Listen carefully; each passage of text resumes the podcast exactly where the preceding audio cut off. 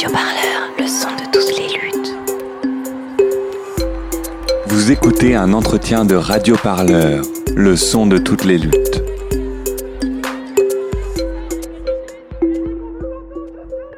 Bonjour à toutes et à tous, vous écoutez Radio Parleur et aujourd'hui nous recevons Ludivine Vantini, historienne et spécialiste des mouvements sociaux.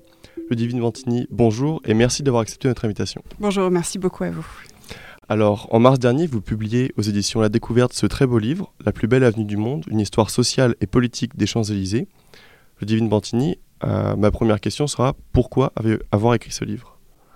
Alors c'est une idée de l'éditeur Rémi Toulouse à la découverte que je salue au passage et que je remercie parce qu'en fait on s'est dit tous les deux euh, il se passe quelque chose de gigantesque avec le soulèvement populaire des, gilets jaunes.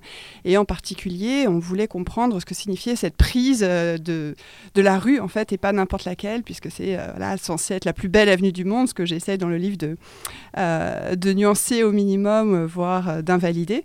Et donc voilà on s'est dit qu'il y avait vraiment une histoire à faire autour de cet espace vu comme une sorte de métaphore euh, des inégalités sociales, euh, une métaphore aussi du capital euh, tel qu'il se déploie, tel qu'il se met en scène sur les Champs-Élysées, et puis aussi une métaphore des, des rapports de force, des, des, des luttes et du pouvoir tel qu'il s'installe de longue date sur les Champs-Élysées. Une question qui pourrait paraître naïve, mais si les champs ne sont pas un roman d'amour, comme vous le dites, comme, comme le dit du coup Sacha Guitty, c'est quoi les champs bah, les chants, euh, je pense que c'est euh, une sorte de métonymie. La métonymie, c'est euh, cette figure-là qui, qui prend une partie pour le tout. Donc les Champs-Élysées, c'est en fait la partie visible de notre société inégalitaire. c'est un, un, espace qui est à la fois très très politique puisqu'il a été décidé sur, euh, sur ordre royal euh, pour y installer une sorte d'autorité du pouvoir. Hein. Concrètement, Louis XIV avait euh, la volonté de tracer une espèce de voie gigantesque qui irait du, du, palais des Tuileries à Versailles. et donc, c'est un lieu fondamentalement de pouvoir. Et donc, c'est pas anodin d'ailleurs que les Gilets jaunes aient investi ce lieu en disant à Emmanuel Macron et en relevant son défi On vient te chercher chez toi. Donc, c'est un lieu de pouvoir, mais dans tous les sens du terme, de, de pouvoir politique, de pouvoir économique économique et, donc du pouvoir du capital tel qu'il, encore une fois, qu'il s'exhibe euh, avec non seulement les immeubles très luxueux, très cossus, mais avec euh, toutes ces, ces, enseignes de luxe euh, qui s'imposent. Et ça m'a marqué aussi de mettre en regard les, voilà, ces, ces, champs, cet espace social et politique, avec ce que disait le philosophe marxiste et libertaire Walter Benjamin, hein, qui disait en gros que les, dominants assoient leur pouvoir sur trois forces. le sang, la police, euh, la ruse, euh, la mode, et puis le luxe hein, en tant que exhibition de, ce capital. Et donc j'y vois vraiment un lieu de cristallisation des rapports de pouvoir, mais aussi des manières d'y résister. Alors justement, vous m'avez devancé en citant Benjamin. Mais on peut le redire ah non, précisément. Je, peux le redire, je peux le redire. mais du coup, vous concluez l'ouvrage en empruntant à Benjamin cette citation, cette phrase Les puissants veulent maintenir leur position par le sang, par la ruse, par la magie. C'est donc ça, la recette des Champs-Élysées? En tout cas, ça m'a paru très adéquat pour décrire euh, cette espèce de triple. Euh, manière d'assurer une hégémonie. Quoi. Oui, il y a bien sûr euh, la magie du luxe, du clinquant, de l'exubérant, mais à côté de laquelle il y a euh, des mendiants. Il y a euh, justement cette espèce de vertige des inégalités, mais comme un concentré euh, de, ces rapports sociaux euh, euh, extrêmement inégalitaires. il y a cette dimension de, la mode, donc on va sur les champs aussi pour soit consommer, soit simplement regarder de loin cette mode qui s'exhibe. Et puis il y a la répression policière dès qu'on y met les pieds pour être subversif, hein, pour créer une sorte d'insolence à l'égard du, pouvoir. Et, et, donc il y a aussi des moments de révolte, voire des moments insurrectionnels qui se déroulent sur les Champs-Élysées. Euh, d'ailleurs, dès la Révolution française, hein, c'est aussi un espace qui a été investi par les, révolutionnaires. Donc il y a comme ça une espèce d'histoire euh, sans forcément de continuité, mais une, histoire où euh, ce pouvoir aussi se, sait se manifester par la force physique, par la force des armes, comme ça a été le cas notamment pendant la, guerre d'indépendance algérienne lors de la répression des, des manifestations d'Algériens. Et justement, pour revenir à 1789, vous prenez le parti pris euh, d'utiliser comme source documentaire euh, ce journal que tient un policier. Mhm. Pourquoi euh, cette source? C'est une des sources, mais en tout cas, euh, j'ai trouvé passionnante euh, cette archive dont avait déjà parlé Arlette Farge. C'est le, journal hein, quotidien d'un commissaire de police, Fédérici, qui est préposé à la garde des Champs-Élysées. Et donc, avoir le regard de ce représentant des forces de l'ordre sur cet espace, ça nous permet aussi de, ben, prendre la mesure justement de ces, de ces oppositions, de ces obsessions à lui, euh, qui est complètement tiraillé entre d'un côté euh, le fait de, poursuivre euh, la populace, parce que c'est un lieu qui à cette époque encore très populaire, qui est encore euh, d'ailleurs très champêtre. hein. Il y a des, euh, euh, paysans qui, font paître euh, euh, leurs troupeaux euh, sur les, Champs-Élysées. Il y a, des, moutons, il y a des têtes de bétail, etc. Il y a d'un côté cet aspect, il y a aussi euh, cette espèce d'ordre moral euh, que Fédérici, ce commissaire de police, veut faire respecter à toute force. Donc il y a une sexualité assez débridée dans les buissons et les taillis des Champs-Élysées, euh, et notamment une sexualité euh, homosexuelle euh, qu'il voilà, veut à, toute force réprimer. Et puis il y a aussi ces aristocrates, ces grands des, des- familles nobles qui piétinent du, pas de leurs chevaux les, les massifs floraux des Champs-Élysées. Donc voilà, on a, on a toutes ces rencontres improbables, hein, c'est ce, lieu de brassage qui n'est pas sans tension. Donc euh, le, le- le témoignage de ce commissaire de police en rend, en rend bien euh, l'intensité et la complexité. Et donc déjà avant la création de l'arc, donc l'arc de triomphe, Oui. ces Champs-Élysées étaient donc déjà un lieu politique. Oui, oui, parce que, bon, déjà, encore une fois, il y a ce, ce décret royal. À chaque, euh, chaque euh, instauration d'un nouveau régime, euh, euh, on est assez soucieux au sommet du pouvoir de, faire en sorte que ces champs euh, se débarrassent le plus possible, justement, de, ces catégories populaires qui semblent, à leurs yeux, être une sorte de verrue sur cet espace qu'on veut de plus en plus luxueux, de plus en plus impressionnant. Et en même temps, comme je l'indiquais, en fait, à l'été, alors déjà on peut parler du moment 89 euh, où les Champs-Élysées sont investis, où en fait les, femmes euh, qui vont euh, se rendre à Versailles euh, en octobre, les 5 et 6 octobre 1789 pour aller chercher le roi et sa famille passent par les champs. Lorsque la famille du roi et le roi lui-même sont arrêtés à Varennes, c'est aussi par les Champs-Élysées qu'ils reviennent, mais cette fois sous bonne garde et sous escorte populaire. Et puis à l'été 1792, c'est aussi un moment avec le massacre des fédérés euh, marseillais, en fait un, un moment de, de- de grande tension qui va, bas- qui va permettre de basculer euh, vers la, la proclamation de la République. Alors justement, vous le disiez tout à l'heure, avant le développement urbain qu'a pu connaître Paris, les champs étaient hors de la ville, coupés du faste euh, de Paris et de la capitale. Comment se fait-il que les champs soient-ils devenus avec le temps une avenue aussi emblématique de Paris? En fait, il y a eu un déplacement petit à petit de, ces lieux de pouvoir, de ces lieux de luxe vers euh, l'ouest. Donc, euh, il s'est agi pour les puissants de, de débarrasser peu à peu euh, les, champs de, euh, de cette dimension encore très populaire, euh, très campagnarde, hein, euh, euh, qui euh, les, les marquait. Euh, bah, je pense que c'est aussi une volonté d'installer euh, un pouvoir dans un, dans un quartier euh, neuf, voilà, qui soit un peu la représentation d'une forme de modernité hein, euh, que, qui se construit peu à peu au XIXe siècle, et tout particulièrement euh, avec les travaux euh, impulsés par euh, le préfet euh, Haussmann. Donc l'osmanisation a très largement contribué aussi à à, en quelque sorte polisser cet espace dans tous les sens du terme. D'abord, euh, le polir au sens où il y a, mm, à partir de la deuxième moitié du 19e siècle, une sorte d'homogénéité euh, sociale qui se bâtit. Et puis de l'autre, le polisser dans le sens d'une répression policière, une manière de traquer euh, les petits mendiants, les vagabonds, etc. tous ceux que on nomme les, coupeurs de bourse ou les gueux qui sont encore présents sur les champs. Avant d'être cette avenue euh, rigide et haussmannienne qu'on connaît aujourd'hui, les Mhm. ce n'était pas ça. C'était autre chose, c'était euh, des petites euh, quincailleries, etc. Est-ce que vous pouvez nous décrire un petit peu comment, à quoi ça pouvait ressembler? Ouais, mais c'était un, c'était un lieu quand même très vivant, mais encore une fois très hétérogène dans ses formes d'habitat, parce qu'il y avait tout à la fois quand même quelques palais d'aristocrates qui voisinaient avec des masures, des petites fermes. il y avait par exemple une ferme qui a été ensuite remplacée par un restaurant prestigieux, le restaurant Le Doyen, mais c'était une vieille ferme de, de, ce, de, ce, Paris encore un peu hors les murs, au-delà des, de, la place Louis XV, hein, qui est devenue la place de la Concorde. il y avait aussi une atmosphère assez populaire et joyeuse avec euh, des guinguettes, avec beaucoup de fêtes, qui souvent étaient d'ailleurs impulsées par euh, le pouvoir, notamment le pouvoir royal ou ensuite le pouvoir impérial. Donc euh, beaucoup de, danseurs et de musiciens de rue. C'est là aussi sur les Champs-Élysées qu'on trouve les, les, premiers manèges qui ressemblent à des montagnes russes, mais qu'on appelait à cette époque les montagnes françaises. Les premières victimes d'ailleurs de ces, de, ces espèces de machines qui à l'époque impressionnaient beaucoup dans les années 1800, 1810, 1820.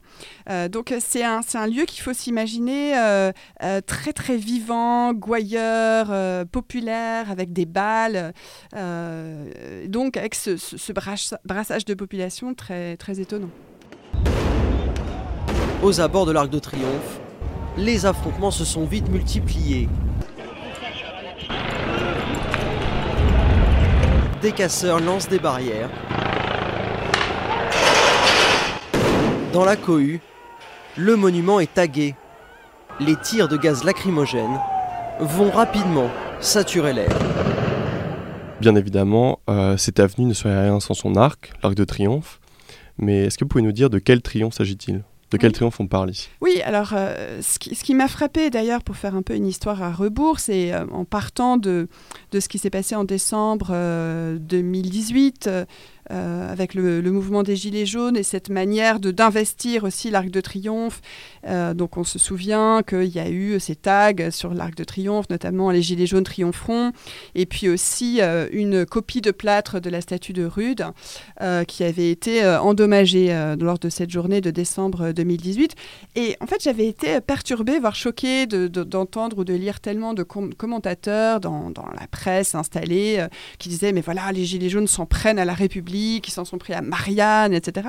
Et ça me semblait euh, une espèce de grand contresens euh, historique et politique parce que l'Arc de Triomphe ne représente en aucun cas la République. Hein. Donc pour aller dans le sens de votre question, c'est un, c'est un arc qui a été ordonné euh, sous l'Empire par Napoléon Ier lui-même, hein, qui, qui avait hésité d'ailleurs entre plusieurs endroits, notamment l'actuelle place de la Nation. Et puis il s'est dit, mais en fait, sur cette, cette butte-là de l'ouest de Paris, on verra l'arc de très loin.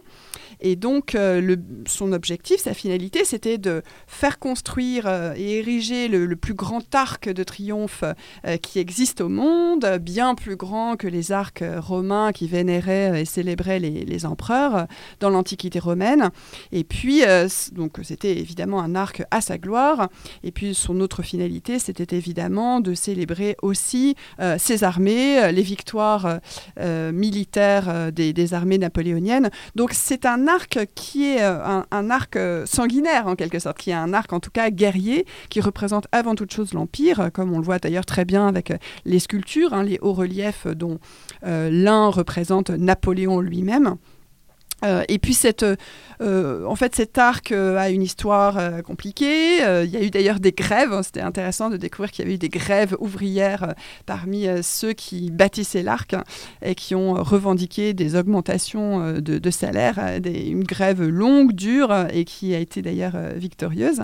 mais finalement, la construction de l'arc a été abandonnée. Elle a été reprise sous la monarchie de Juillet par Louis-Philippe.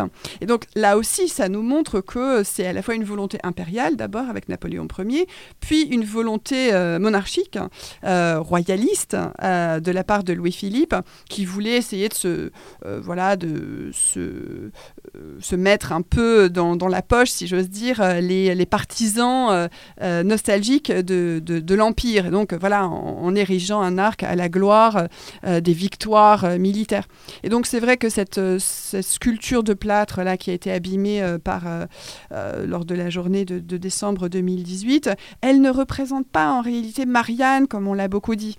Hein. elle représente euh, la victoire. Hein. elle représente, euh, certains disent aussi la furie guerrière. Et pourtant, en bas de cet arc, il y a la flamme du soldat mhm. inconnu. Ça, c'est pas un symbole républicain? Il me semble pas que ce soit un symbole républicain, parce que tout, tout dépend aussi de l'interprétation qu'on confère euh, euh, à euh, l'histoire de la Première Guerre mondiale. Est-ce que la Première Guerre mondiale est une guerre pour sauver la, la, République, en défense de la République? C'est quand même tout à fait contestable.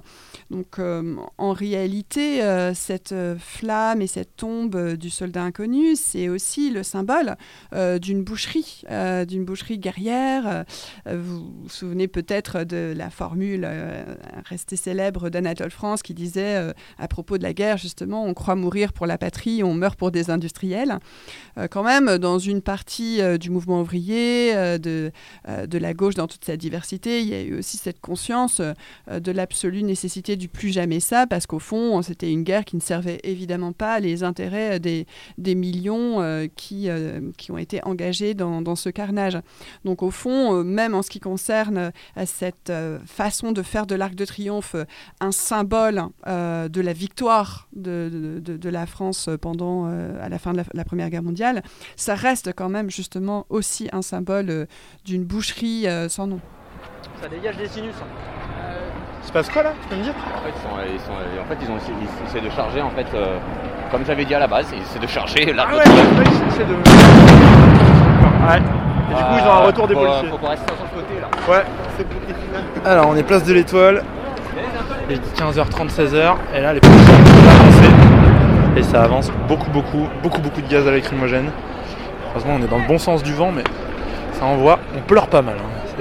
Il y a des larmes. Et, euh, on prend de la lacrymo. Allez, on avance. Pour en revenir sur les industriels et les millions, euh, je pourrais citer euh, Louis Vuitton, Guerlain, Nike, le Paris Saint-Germain, Sephora, McDonald's, Yves Rocher. Comment se fait-il que les champs soient l'espace où il faille être pour ces grandes entreprises capitalistes Quel enjeu y a-t-il à être sur les champs pour ces entreprises? En fait, peu à peu, euh, tout au long de cette histoire, euh, les champs se sont construits en vitrine, évidemment, euh, en, symbole à la fois national, mais en symbole de carte postale, hein, bien évidemment, parce qu'il il faut entendre vitrine dans tous les sens du terme. C'est d'abord une vitrine au sens, en effet, commercial, capitaliste, de, la marchandise exhibée. dans, là pour le coup à la fois dans le luxe et dans les enseignes beaucoup plus populaires donc cette espèce de mélange euh, euh, sur, sur les champs. Et puis c'est aussi la vitrine au sens euh, d'une espèce de de représentation, de mise en représentation qui cache justement euh, l'arrière-plan, le contre-champ, sur les conditions même de, travail sur, sur les Champs-Élysées, notamment pour celles et ceux qui travaillent dans ces, dans ces boutiques. Hein. Vous citiez Nike, il y a eu une grève importante tout récemment euh, chez, chez Nike à, l'automne 2019. Euh, voilà, donc comment ça s'explique? C'est précisément parce que, avec une spéculation immobilière là aussi absolument vertigineuse, les champs sont devenus euh, the place to be, euh, euh, y compris avec ces enseignes qu'on appelle les vaisseaux amiraux, hein, les, les flagships, des espèces de, voilà, de vaisseaux symboliques des grandes marques, que sais-je, de marques du luxe ou d'autres marques, qui décident de dépenser vraiment des fortunes colossales pour avoir leur nom, leur présence sur les champs. Et pourtant, il s'y développe une certaine rivalité entre ces marques. Vous parlez dans le livre euh, de l'installation d'H&M sur les Champs-Élysées. Est-ce que vous pouvez y revenir? Oui, en fait, pendant euh, des décennies, hein, c'est vraiment toute l'histoire des champs qui se cristallise là, il y a eu beaucoup de, résistance et de réticence de la part euh, de tous ces, lobbies, ces groupes de pression, ce qui s'est appelé à un moment le syndicat de défense des Champs-Élysées, pour qu'il n'y ait pas de marque populaire, en fait. Hein. donc, on le voit dès les années 1920 et 1930, quand euh, certains protestent sur le fait qu'il y a des, boutiques de vêtements de prêt-à-porter qui s'installent, hein, ce qui apparaît vraiment comme un scandale euh, pour euh, la haute bourgeoisie financière, notamment bancaire, industrielle et commerciale, présente sur les Champs-Élysées. Donc c'est aussi une, bataille d'intérêts, mais au sein même de cette bourgeoisie, dans, sa diversité, dans le conflit qui peut la, traverser également. Et, finalement, bon, cette, cette bataille elle a été gagnée par les, les grandes enseignes, justement, comme la FNAC, comme H&M, comme McDonald's, etc., comme Monoprix, hein, mais ça n'a pas été sans mal. Et après, il y a une bataille à l'intérieur de, cette euh, première euh, guerre de tranchées, mais qui est vraiment plutôt une bataille sociale, une bataille de classe sociale, entre les, salariés, notamment défendus par certains syndicats, et, les, dirigeants de, ces grandes chaînes qui voudraient les faire travailler avec des amplitudes horaires sur les Champs-Élysées qui leur sont assez spécifiques. Voilà, travail de nuit, travail du dimanche. Il y a eu des batailles très importantes euh, à ce sujet. Alors vous le montrez très bien dans ce livre, les Champs-Élysées sont un lieu où les contradictions du monde apparaissent entre richesse et pauvreté, entre capital et travail, des contradictions qui mènent inévitablement à des luttes sociales, mm. à des luttes de classe. Pour vous, donc, qui êtes spécialiste des mouvements sociaux et militante, pourquoi euh, les Champs-Élysées sont-ils un terrain de lutte si particulier? C'est particulier parce que précisément il y a un tel contraste euh, des conditions sociales.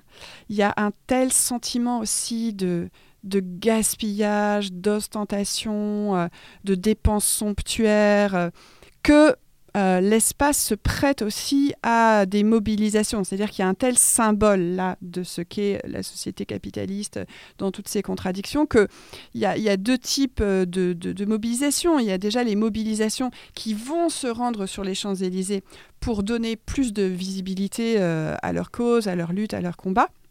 Et donc euh, ça, euh, enfin, on en retrouve euh, depuis, je ne sais pas, par exemple, l'action du mouvement de libération des femmes qui se constitue à l'été 1970, symboliquement en allant déposer une gerbe de fleurs sur la tombe du soldat inconnu en disant, cette, cette formule restait elle aussi célèbre, il y a plus inconnu que le soldat inconnu, sa femme, jusqu'au gilet jaune, en passant par des sit-ins, des die des, voilà, de, aussi bien d'ACT-UP que d'Extinction rébellion tout récemment.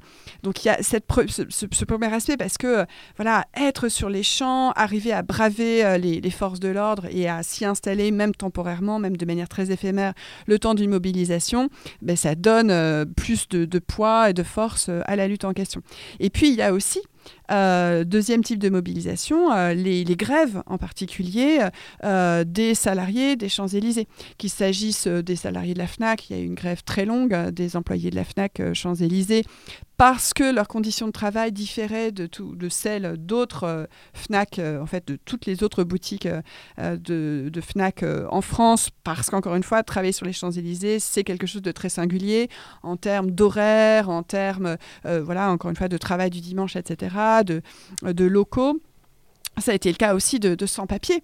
Euh, donc là, c'est aussi des moments très forts quand les, sans-papiers se rendent visibles sur les Champs-Élysées, où par essence et par excellence, ils sont invisibles. Ils sont relégués vraiment euh, précisément dans les arrières-cuisines. Donc c'est ce que j'essaie de montrer aussi, c'est vraiment ce qu'on ne voit pas en général, comment euh, voilà, ces luttes donnent de la visibilité à des conditions sociales, à des conditions de travail qui sont particulièrement éprouvantes dans cet endroit, d'autant plus que, comme me l'ont dit aussi beaucoup de salariés des Champs-Élysées, euh, des éboueurs, euh, des balayeurs, euh, des femmes de chambre de Grand Palace. Il y a au quotidien cette manière de fréquenter le luxe le plus aberrant parfois, en tout cas assez éhonté dans certains de ses aspects. Là, on est où là? On est sur la plus belle avenue du monde. Leur demander de respecter le code du travail, c'est quand même pas le béaba C'est le béaba ce que vous demandez.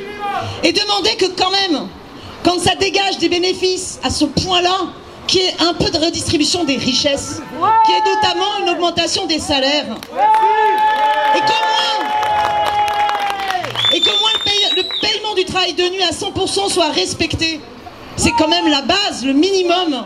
Alors dans ce livre, vous consacrez une partie entière à la fameuse brasserie euh, Le Fretz, donc lieu à, à sa puissante, puisqu'on le rappelle, Nicolas Sarkozy avait célébré son élection au poste de président de la République en 2007, et lieu qui avait aussi été incendié lors du mouvement des Gilets jaunes.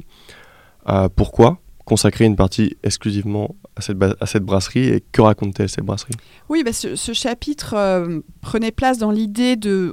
encore une fois, du, regard un peu décalé, du regard porté sur les coulisses par rapport aux livres qui existent sur le Fouquet, qui sont soit des espèces de guides touristiques ou voilà, des guides du, du, prestige à Paris, soit des hagiographies, vraiment des livres qui, qui, font de ce lieu une espèce de mythe. Donc moi, je, voulais essayer de, de, travailler un peu à contre-emploi dans une forme de démystification du lieu, euh, sans nier pour autant euh, la, dimension très historique de, de, cet endroit. C'est-à-dire que bon, il est fondé euh, en 1899, quand il est ouvert à l'époque, c'est, plutôt une, une, sorte de troquet pour les, les cochers, très nombreux évidemment sur les Champs-Élysées. Hein. C'est euh, un bistrot pour les conducteurs de fiacre, etc. Mais très rapidement, euh, ça, devient un lieu euh, où se retrouvent des, héros de l'aviation. Hein. Il y a beaucoup d'aviateurs prestigieux à l'époque qui vivent sur les champs ou pas très loin.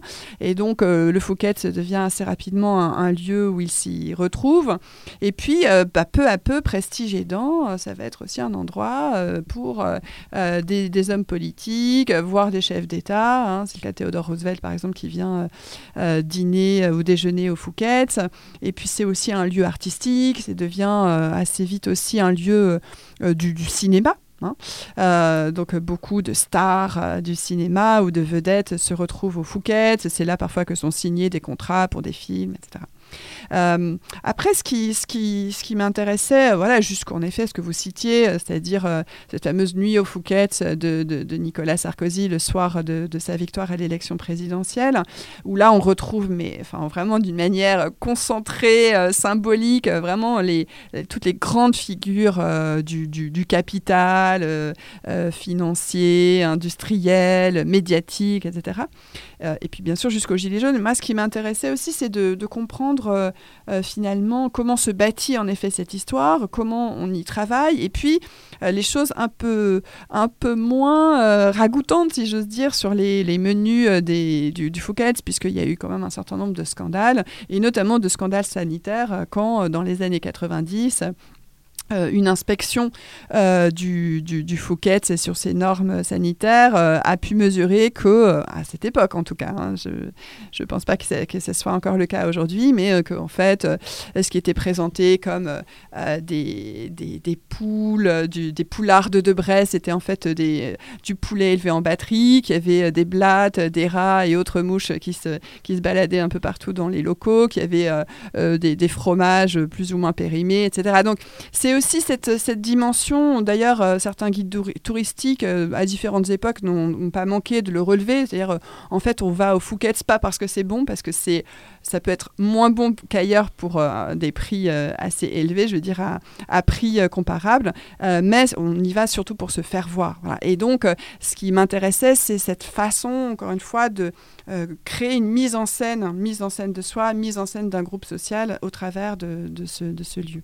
Il y a aussi un autre aspect qu'on pourrait évoquer euh, du Fouquet, c'est qu'on parle souvent des territoires où la République recule, où les femmes n'auraient pas le droit de citer, etc. Mais ouais. pourtant, vous dites que le Fouquet est un lieu typiquement masculin, un lieu d'homme, où une femme ne peut pas aller seule.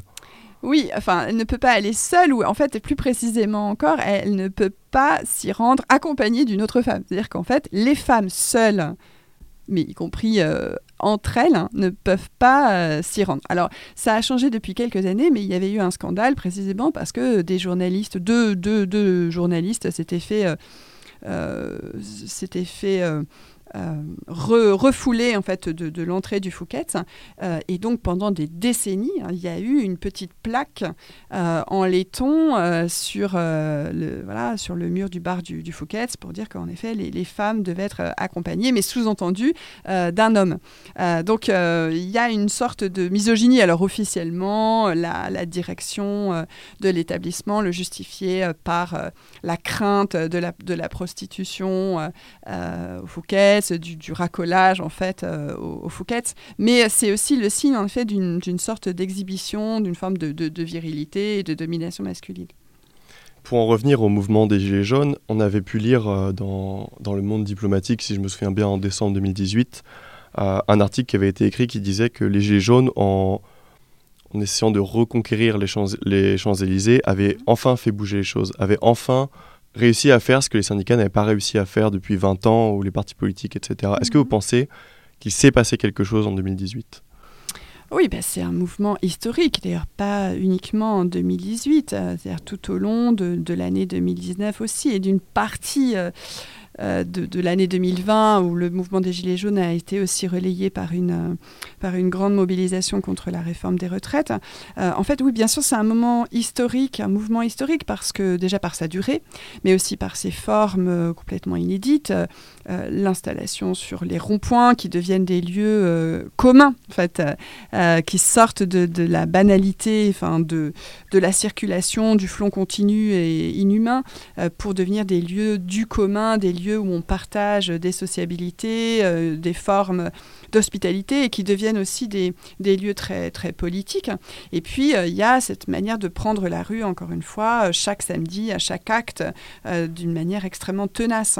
Donc, je pense que c'est un, moment, un mouvement historique aussi par la diversité des protagonistes, parce que les Gilets jaunes euh, indiquent une sociologie euh, assez diverse, euh, y compris du point de vue générationnel. Il y a plusieurs générations qui, se retrouvent dans ce mouvement. Il y a autant de femmes que d'hommes.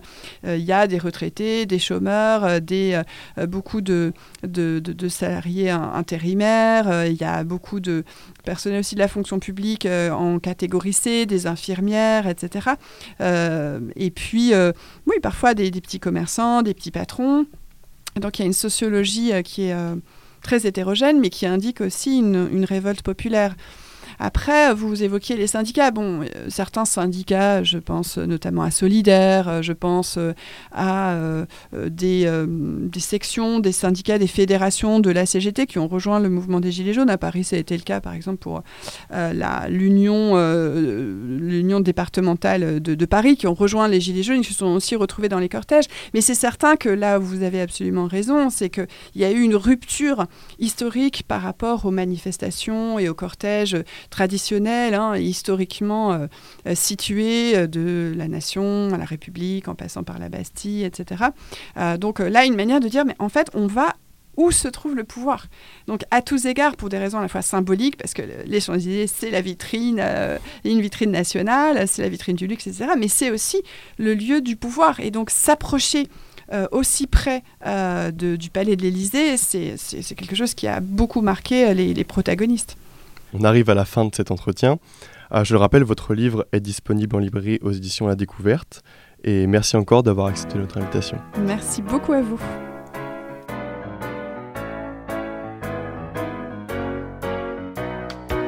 Radio Parleur, le son de toutes les luttes. Écoutez-nous sur radioparleur.fr.